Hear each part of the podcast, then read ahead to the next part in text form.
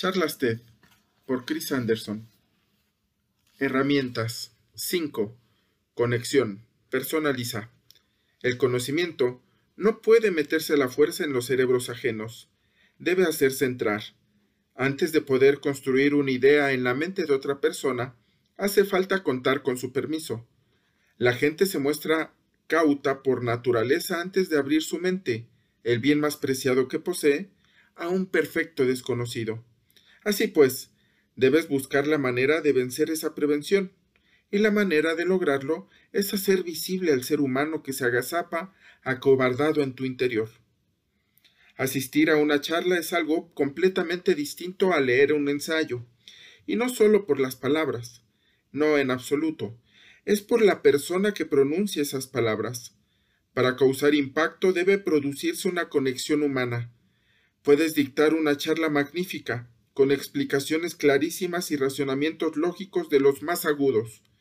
Pero si antes no te conectas con el público, tu charla no llegará.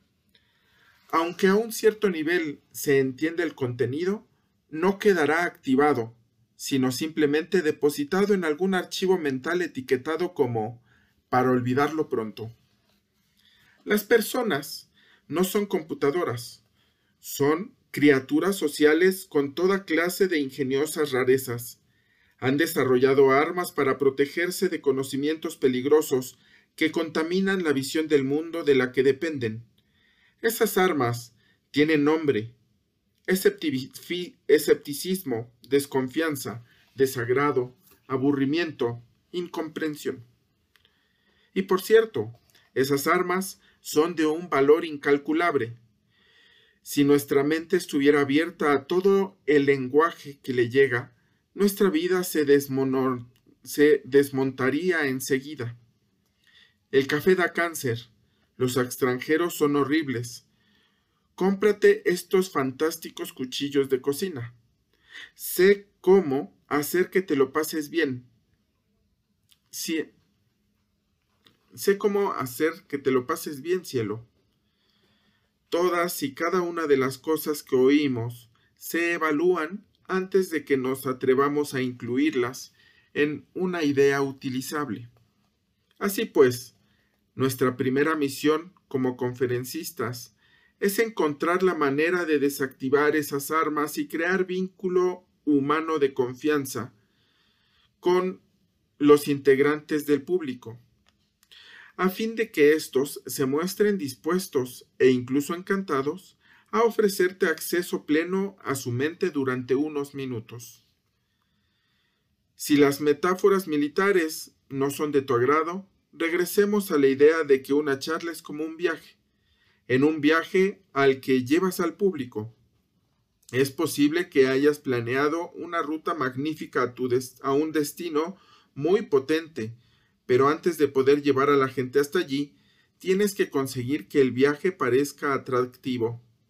La tarea número uno es ir hasta donde se encuentre el público y ganártelo. Sí, eres un guía en quien se puede confiar. Sin eso, todas las empresas pueden paralizarse incluso antes de empezar. Nosotros les decimos a los conferencistas TED ofrece un público que ofrece un público cálido y receptivo, pero aún así se dan grandes diferencias de repercusión entre los que se conectan con él y los que de manera inconsciente suscitan ese escepticismo, aburrimiento o desagrado. Por suerte, existen numerosas maneras de establecer esa temprana e importantísima conexión y hay aquí cinco sugerencias. 1. Establece contacto visual desde el principio.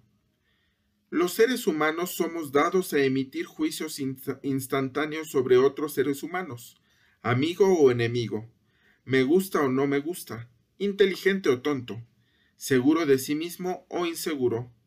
Las pistas que usamos para realizar estos juicios rápidos son con mucha frecuencia de una superficialidad asombrosa, por la manera de vestir de alguien, por su manera de caminar o de estar de pie, por su expresión facial, por su lenguaje corporal, por la atención que presta. Los grandes conferencistas encuentran la manera de establecer una conexión temprana con su público. Puede ser por algo tan simple como por la confianza con la que salen al escenario, miran a su alrededor, establecen contacto visual con, dos o tres personas y sonríen. Fijémonos un poco en los primeros momentos de la charla TED de Kelly McGonigal sobre las ventajas del estrés. Tengo que confesar algo. Hace una pausa, se vuelve, baja las manos, sonríe tímidamente. Pero antes quiero que ustedes me hagan una pequeña confesión. Da un paso al frente. Quiero que levanten la mano, mira a su alrededor fijamente, de rostro en rostro. Si en el último año han experimentado relativamente poco estrés, sonrisa enigmática que unos instantes después se convierte en una sonrisa cautivadora. Y ahí se produce una conexión instantánea con el público. Pero aunque no todos poseamos la misma fluidez expresiva que, que Kelly, ni seamos tan tranquilos ni tan guapos como ella, algo que sí podemos hacer es establecer contacto visual con los integrantes del público y sonreír un poco. La diferencia es enorme. El artista plástico indio Raghavak Kaka es muy bueno estableciendo contacto visual y la defensora de la democracia argentina, Pia Mancini también. A los pocos segundos del inicio de sus respectivas charlas, te sientes totalmente atrapado. Hay una razón para que sea así. Los seres humanos hemos desarrollado una capacidad muy sofisticada para interpretar a los demás mirándolos a los ojos. Somos capaces, de manera inconsciente, de detectar el más mínimo movimiento de los músculos oculares en el rostro de la otra persona y usar eso para juzgar no solo cómo se siente, sino si podemos fiarnos de ella. Y mientras lo hacemos, ella hace lo mismo con nosotros. Los científicos han demostrado que la manera, la mera acción que ejecutan dos personas al mirarse, la una a la otra, desencadena una actividad en las neuronas espejo por la que, literalmente, uno adopta el estado emocional de la otra persona. Si estoy radiante, te haré sonreír por dentro, solo un poco, pero un poco que importa mucho. Si estoy nervioso, también sentirás algo de ansiedad. Nos miraremos el uno al otro y nuestras mentes se sincronizan. ¿Hasta qué punto esto es así? Es algo que viene determinado en parte por el grado de confianza mutua que sentimos. ¿Cuál es la mejor herramienta para generar esa confianza? Pues sí, una sonrisa. Una sonrisa natural, humana. La gente es capaz de detectar las sonrisas falsas y se siente manipulada al momento. Ron Goodman dio una charla TED sobre el poder oculto de las sonrisas. Me parece merece invertir en ella los siete minutos y medio que dura. El contacto visual, apoyado en una que otra cálida sonrisa, constituye una tecnología sorprendente capaz de transformar la recepción de una charla, aunque es una pena que en ocasiones se vea socavada por otra tecnología, la iluminación de los escenarios. Hay iluminaciones dispuestas de tal modo que impiden que el conferencista vea a su público. Coméntenselo al organizador del evento con antelación. Si sales al escenario y no sientes la conexión, no hay problema si pides que suban las luces de la platea o que bajen un poco las luces del escenario. En TED el consejo más importante que damos el día de la charla a quienes van a hablar en público es que establezcan un contacto visual frecuente con los integrantes del público. Muestra calidez y cercanía. Muéstrate real. Sé tú. Eso facilita que confíen en ti, que les caigas bien y que empiecen a compartir contigo la pasión que sientes. Cuando salgas al escenario, deberías hacerlo pensando en una cosa, en tu auténtico entusiasmo ante la posibilidad de compartir tu pasión con la gente que está sentada ahí, a pocos pasos de ti. No te precipites con la primera frase. Colócate algo, colócate bajo la luz. Escoge a un par de personas. Míralas a los ojos. Saluda con un movimiento de, cabeza y sonríe. Ya te has puesto en marcha. 2. Muestra la vulnerabilidad. Una de las mejores maneras de desarmar al público es empezar revelando la propia vulnerabilidad. Es el equivalente a que un cowboy entre a un salón, se abra mucho la chaqueta y muestre que no lleve armas. Todo el mundo se relaja. Brené Brown dictó una charla maravillosa sobre la vulnerabilidad en TEDx Houston y la empezó adecuadamente. Hace un par de años, una organizadora de eventos me llamó porque yo iba a dar una conferencia. Me llamó y me dijo, intento en vano encontrar una manera de describirte en el folleto. ¿Y cuál es la dificultad? le respondí yo. Y ella me, me contestó, fundamentalmente, te escuché hablar Iba a llamarte investigadora, pero pensé que si lo hacía nadie vendría porque pensaría que serías aburrida e intrascendente. Y todos se enamoraron de ella al instante. Aplicando la misma lógica, si te sientes nervioso, eso es algo que de hecho podría actuar a tu favor. El público lo capta al instante y lejos de despreciarte, como tal vez temas, lo que ocurre lo que ocurre es precisamente lo contrario. Empieza a apoyarte.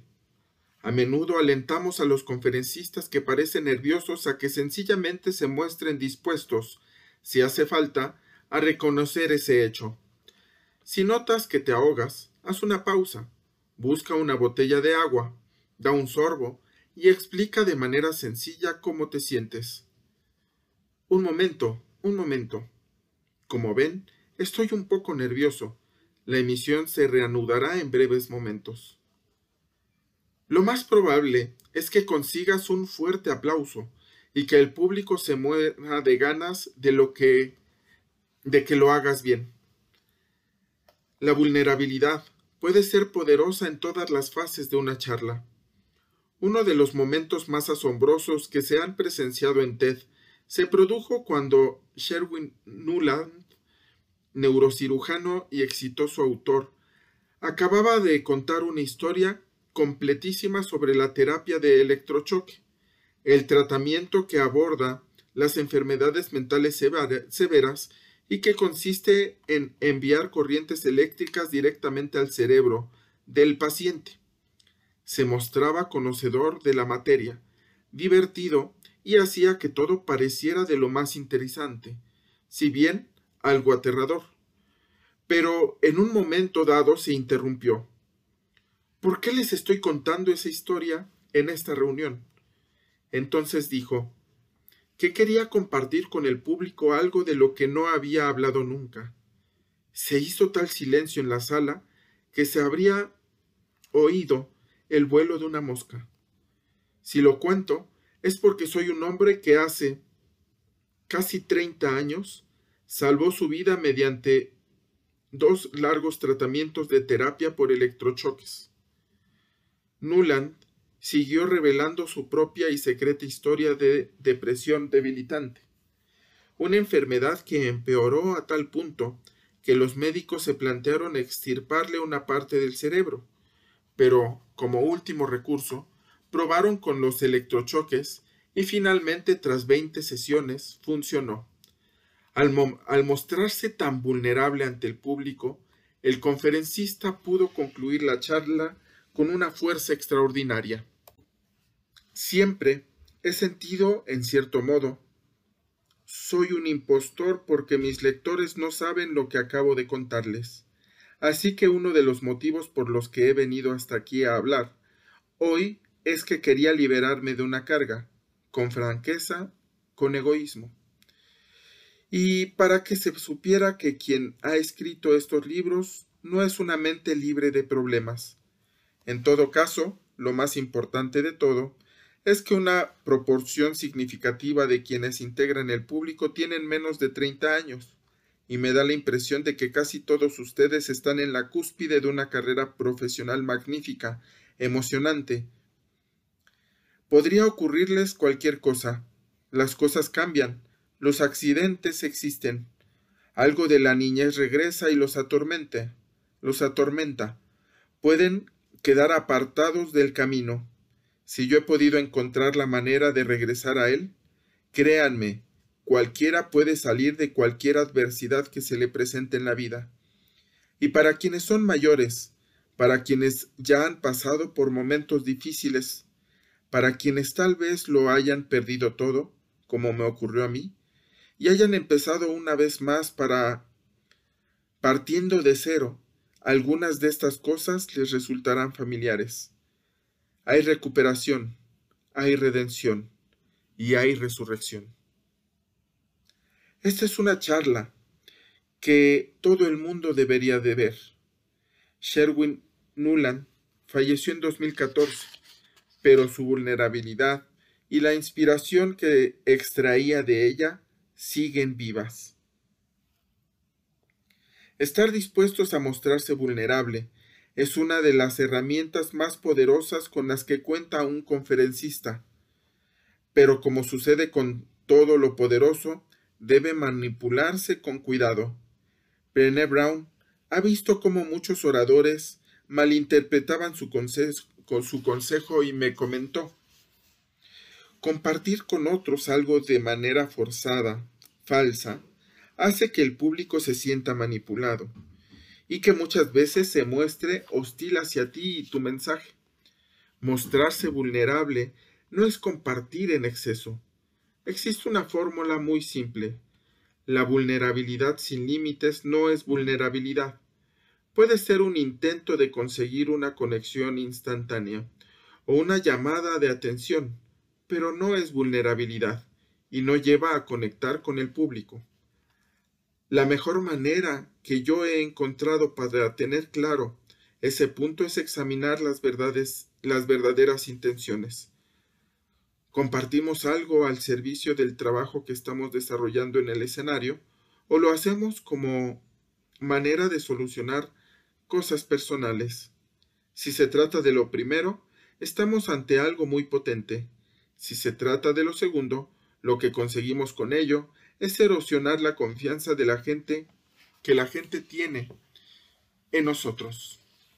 Brown recomienda fervientemente que no compartamos con los demás aspectos personales que no hayamos abordado antes con nosotros mismos.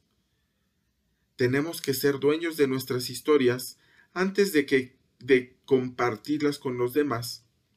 Antes de que compartirlas con los demás sea algo que se perciba como un regalo. Una historia solo está lista para ser compartida cuando la curación y el crecimiento de quien lo cuenta no dependen de la reacción del público. La vulnerabilidad auténtica es poderosa. Compartir en exceso no.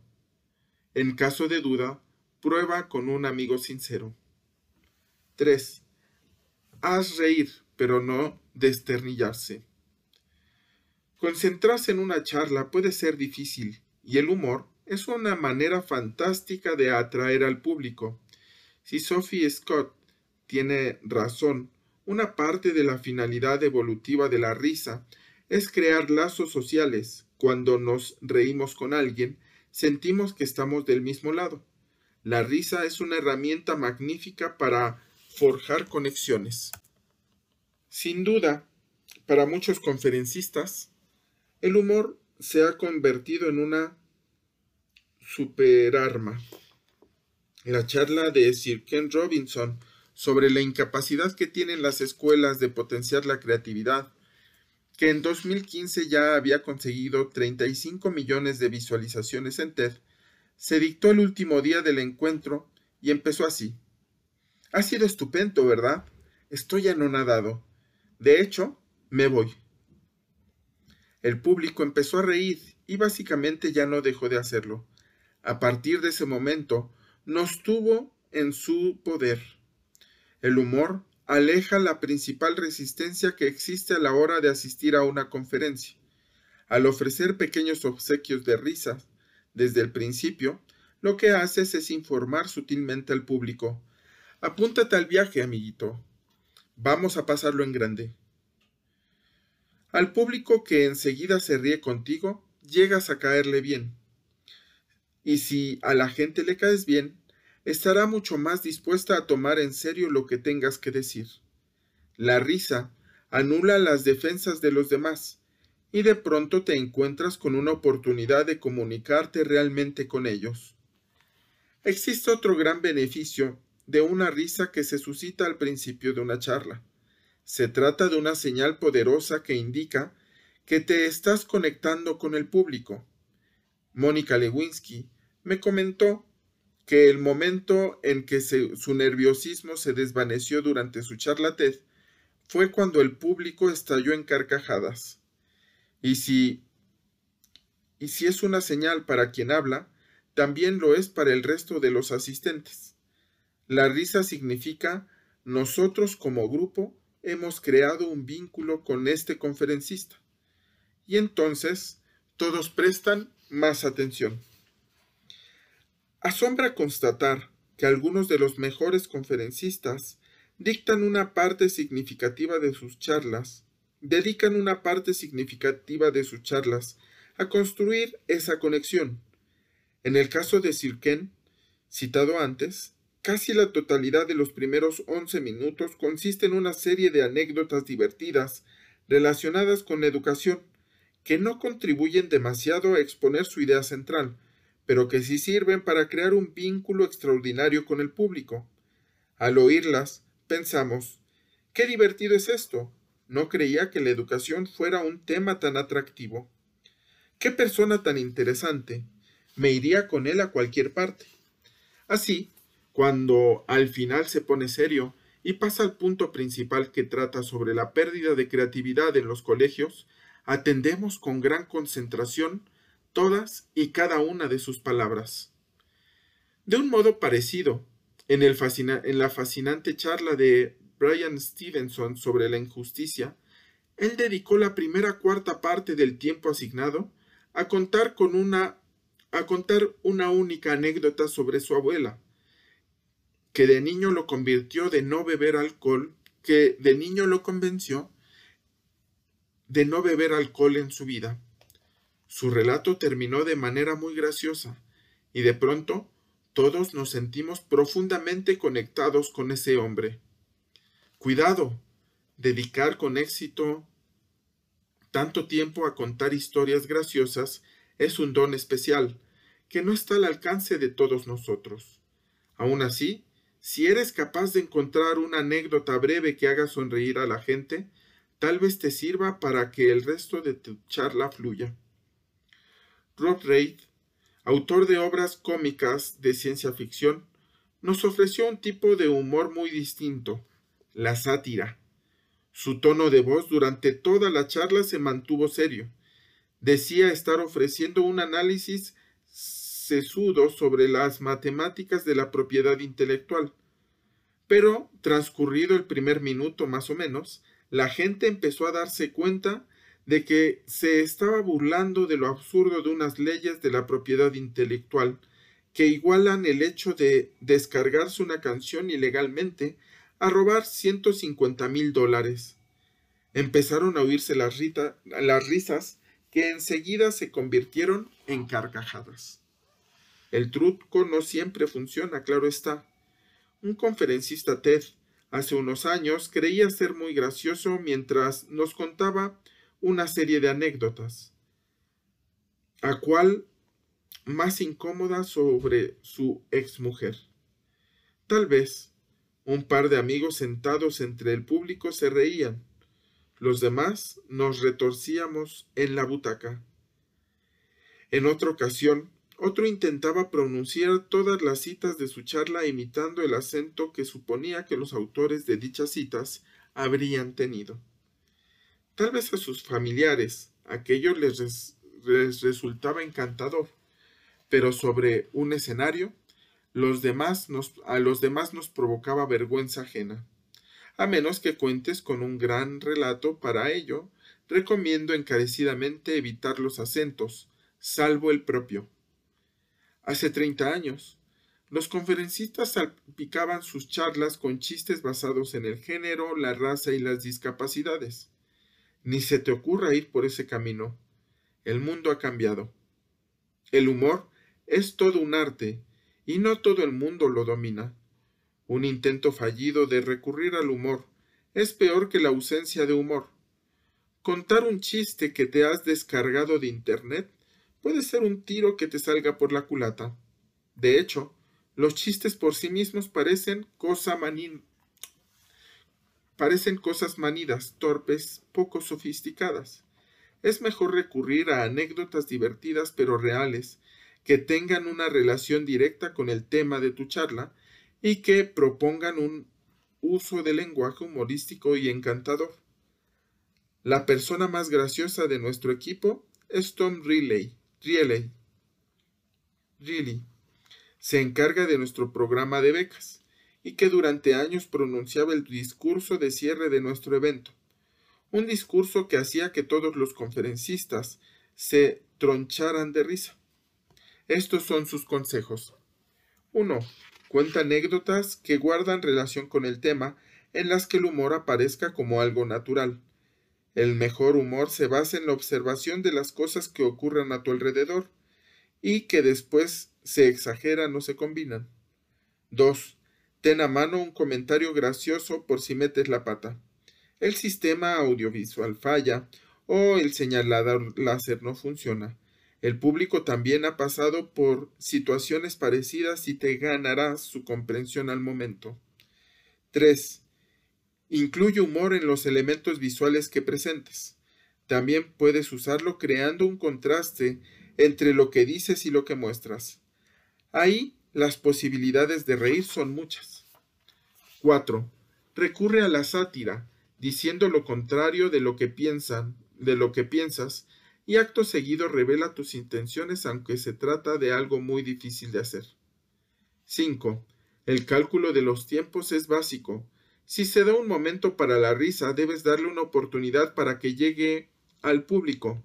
Tal vez debas armarte de valor y detenerte un instante, y hacerlo de manera que no parezca que estás pidiendo el aplauso. 6. Muy importante. Si no eres una persona graciosa, no intentes serlo. Haz la prueba de tu vis cómica con familiares o amigos o incluso con, un, con algún colega. ¿Se ríen ellos? Si no, cambia lo que pensabas decir o sácale más punta. Peligros, incluso en manos de personas que han recibido el don de la comicidad. 1. Comentarios groseros y términos ofensivos. No vayas por ahí. Esto no es un monólogo en una salsa de fiestas a altas horas de la madrugada. 2. Las rimas u otras composiciones poéticas supuestamente graciosas. 3. Los juegos de palabras. 4. El sarcasmo. 5. Alargarse mucho. 6. Todo intento de humor basado en la religión, etnia, la identidad de género, la política, Tal vez los integrantes de esas comunidades puedan usarlo. Quienes no forman parte de ellas definitivamente no pueden. Todas estas cosas pueden funcionar en las circunstancias adecuadas, pero añaden muchas posibilidades de que las cosas fallen o de que resulten ofensivas. Si el público se ofende, será difícil recuperarlo. Si te sientes, si tienes pensado dedicarte mucho a hablar en público, Vale la pena que investigues qué clase de humor te funciona. Si no encuentras a un amigo, no te alteres. El humor no está hecho para todo el mundo. Hay muchas otras maneras de establecer una conexión. 4. Deja a un lado tu ego. ¿Querrías tú confiar tu mente a alguien totalmente pegado de, pagado de sí mismo? Nada perjudica más la perspectiva de una charla que la sensación de que quien la dicta es un fanfarrón. Y si eso ocurre, ocurre pronto, cuidado. Recuerda muy, recuerdo muy bien la charla TED de hace ya muchos años que empezaba así. antes de convertirme en, un, en una marca viviente? A partir de ese preciso instante, ya se sabía que la cosa no, no acabaría bien. El conferencista estaba muy crecido tras un gran éxito comercial reciente y estaba claro que nos lo iba a contar todo con pelos y señales. No recuerdo ninguna ocasión en que una charlatez fuera interrumpida como esa por silbidos. Silbidos, incluso si eres un genio, un atleta fuera de serie y un líder valeroso. Es mucho mejor que sea el público el que lo descubra por sí mismo. Salman Khan, conferencista TED, lo expresa de una manera muy hermosa. Sé tú mismo. Las peores charlas son aquellas en las que alguien intenta ser quien no es. Si normalmente te gusta ser el tonto, haz el tonto. Si eres emocional, sé emocional. La única excepción está en la arrogancia, en el egocentrismo. Si eres arrogante, egocéntrico, tienes que hacer todo lo posible para que no se te note. Hay conferencistas que recurren al humor para liberarse deliberadamente de su ego. Dan Pink, un conferencista experimentado cuya charla sobre la motivación acumula 10 millones de visualizaciones, salió al escenario con algo de exceso de confianza y empezó a hablar en un tono más alto de la cuenta pero tras las primeras frases se nos había metido a todos en el bolsillo. Esto es lo que dijo. Tengo que hacer una confesión de entrada. Hace poco más de 20 años hice algo que me arrepiento, algo de lo que no estoy especialmente orgulloso, algo que en muchos aspectos preferiría que nadie supiera nunca, pero que aquí me siento un poco en la obligación de revelar a finales de la década de los 80, en un momento de locura juvenil, me matriculé en la Facultad de Derecho. Genial. Después de, después de aquello, lo adoramos sin reservas. Criticarse a uno mismo, hablar mal de uno mismo, es algo que si lo hace la persona adecuada puede resultar muy bueno. A Tony Blair, por ejemplo, se le da muy bien y usa a menudo la autocrítica para llevarse a su terreno a públicos potencialmente hostiles. En una ocasión, antes de ser elegido primer ministro, empezó a contar una anécdota que, dijo disculpándose, tal vez llevara a la gente a dudar de si estaba capacitado para gobernar. Habló de una visita a los Países Bajos durante la cual, en un almuerzo con dignatarios, conoció a una mujer bien vestida, de unos cincuenta años. Ella le preguntó quién era. Tony Blair. ¿Y a qué se dedica? Dirijo el Partido Laborista Británico. Él entonces le preguntó a ella quién era. Beatriz. ¿Y a qué se dedica? Pausa incómoda. Soy la reina. Otro orador habría alardeado simplemente de haber cenado con la reina de Holanda y habría perdido perdido al público antes de empezar. Al echarse piedras sobre su tejado deliberadamente, Blair provocó la risa de los demás y generó afecto y confianza.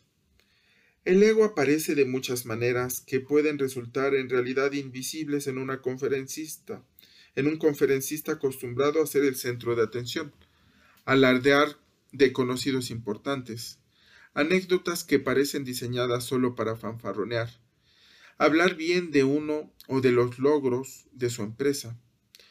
Es centrar toda la charla solo en uno mismo, más que en una idea que pueda resultar útil a los demás.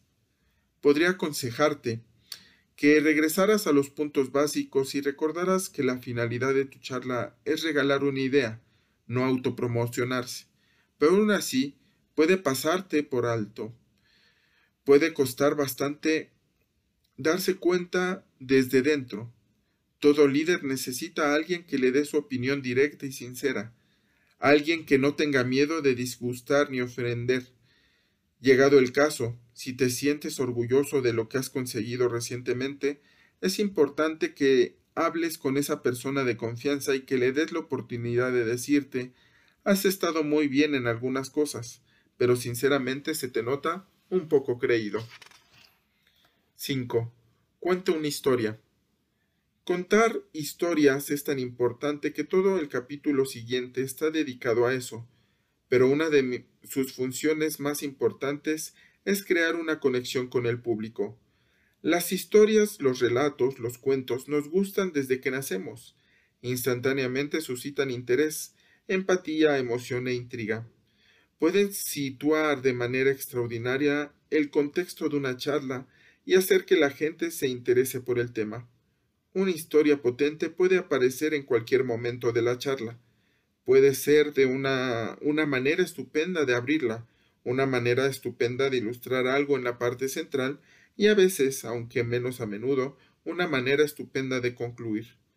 Ernesto Ciroli quería dar una charla sobre un mejor enfoque hacia la ayuda al desarrollo en África. Si tu intención es un tema, si tu intención es abordar un tema duro como ese, es buena idea concentrarte, con, conectarte con el público desde el principio. Así lo hizo él. Nuestro primer proyecto fue uno en el que nosotros, los italianos, decidimos enseñar al pueblo zambiano a cultivar alimentos. Así que llegamos allí con semillas italianas al sur de Zambia, a un valle maravilloso río Zambeze abajo y nos pusimos a enseñarles a los lugareños a cultivar tomates y calabacines italianos. Y ellos, claro está, no tenían el menor interés en aprenderlo. Y a nosotros nos asombraba que aquellas personas, en un valle tan fértil, no tuvieran ningún tipo de agricultura. Pero en lugar de preguntarles cómo era posible que no cultivaran nada, decidimos simplemente, gracias a Dios que estamos aquí justo a tiempo para salvar al pueblo zambiano del hambre.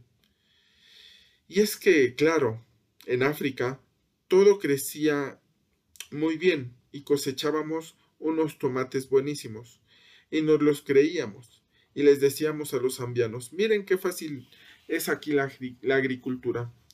Cuando los tomates ya estaban bien, maduros y rojos, de noche salieron del río unos doscientos hipopótamos y se los comieron todo. Y les dijimos a los zambianos, Dios mío, los hipopótamos. Y los zambianos nos dijeron, por eso aquí no tenemos agricultura. Cuando uno consigue unir sentido del humor con autocrítica y con una idea en una única historia, se garantiza un buen inicio. Las anécdotas con el potencial de generar la mejor conexión son las que tratan personalmente de nosotros y las personas cercanas a nosotros. Historias de fracasos, de dificultades, de desgracias, de peligros o de desastres, relatadas de manera auténtica, suelen ser los momentos en que quienes asisten a la charla pasan del simple interés a la implicación profunda. Han empezado a compartir contigo algunas de sus emociones, ha empezado a preocuparse por ti. Has empezado a caerles bien. Pero cuidado, hay historias que pueden parecer fanfarronerías o emocionalmente manipuladoras. Cuando explicas tu manera de tu manera extraordinaria de convertir un problema en una solución emocionante, lejos de conectarte con el público, puedes estar alejándolo. Cuando sacas la foto de tu hijo mayor de la cartera en el momento final de tu charla declaras que le han diagnosticado una enfermedad terminal y dices que le dedicas la charla a él, quizás, en vez de lograr la comprensión del público, consigas que se siente incómodo. En este punto, el criterio es simplemente auténtico. Es el verdadero tú el que cuenta la historia. Una buena prueba es imaginar si contarías esa misma historia a un grupo de buenos amigos, y si la respuesta es afirmativa como lo harías, los amigos son buenos detectores de lo poco auténtico, y el público también. Sé sincero y no te equivocarás mucho. Este consejo se aplica a este capítulo dedicado a la conexión. Algunas veces he descrito estas sugerencias como herramientas o técnicas. Es importante que no lleguen de es importante que no lleguen de ese modo deben formar parte de uno de, un deseo auténtico de conectar con tu público. Tú eres un ser humano, tu público está formado por seres humanos.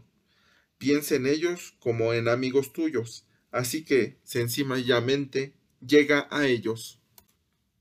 A. La política.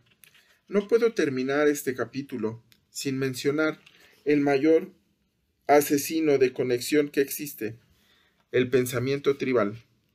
Ya sea en política, religión, religión o raza, la gente que forma parte de, una de un colectivo que ha rechazado en conjunto las ideas que tú pretendes exponer, constituye, constituye, por decirlo suavemente, todo un reto como público.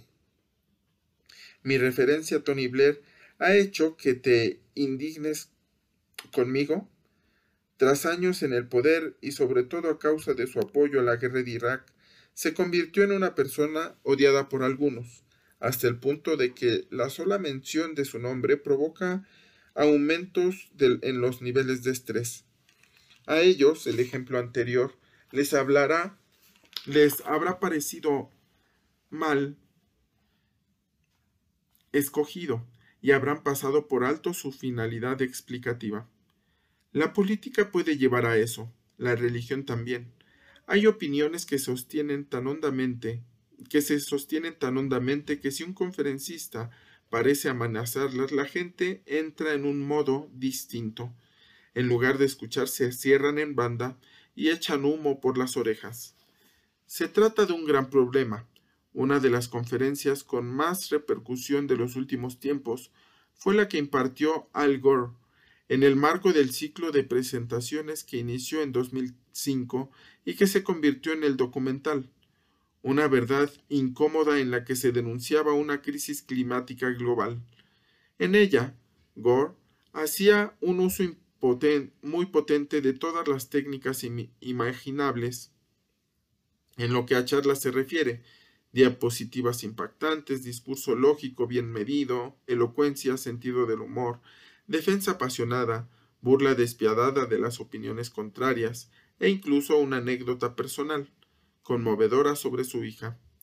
Cuando dictó su conferencia en una sesión especial de TED, fuera de programa, tuvo una repercusión profunda en la vida de muchos participantes que se persuadieron de la necesidad de dejar sus empleos y dedicarse por completo a cuestiones relacionadas con el cambio climático. Pero había un problema. Al Gore era un político en un país fuertemente dividido por las fronteras partidistas. Nuestros instintos partidistas alzan barreras casi infranqueables contra la propaganda de las líneas enemigas.